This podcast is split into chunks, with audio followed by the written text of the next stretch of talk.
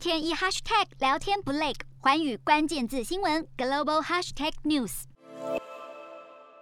对于世界各国来说，外国干涉一直都是潜在威胁。而为了打击境外势力干涉内政，新加坡国会十月四号进行长达十个小时的辩论之后，确定通过《防止未来干预法》。这条法令通过之后，代表新加坡政府有权要求网站或者是相关的社群媒体提供用户的资料，或者是封锁内容。消息一出，引发各界关注。不过，究竟为什么新加坡要通过这样的法律？它所指的外国干涉又是来自哪里呢？这一切都要追溯到二零一六年，新加坡与中国关系紧张，外来势力通过社交媒体发布充满敌意的信息，还有视频。二零一七年，华裔美国学者黄静疑似为外国情报机构工作，向新加坡高级官员提供保密信息，意图影响外交决策。二零一八年，新加坡又与中国出现双边问题时，新加坡的负面评论再度大幅增加。尽管新加坡至今没有公开说出他们最害怕的外国影响是来自哪，但是外界普遍猜测就是在指中国。事实上，相关议题在新加坡已经讨论了超过三年的时间。二零一八年甚至举行了公开听证会，主要就是。因为当局认为新加坡的种族和宗教结构很容易为他国所利用，再加上当地政府也发现越来越多精心策划的社交媒体内容，看似不是宣传，但是却左右人们想法，因此当局决定硬起来，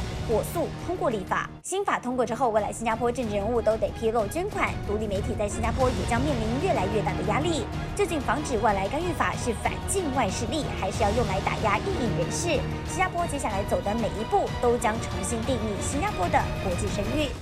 瞄准新南向商机，剖析东南亚发展。我是主播叶思敏，每周五晚间九点记得锁定。看见新东协就在环宇新闻 MOD 五零一中加八五凯播二二二及环宇新闻 YouTube 同步首播。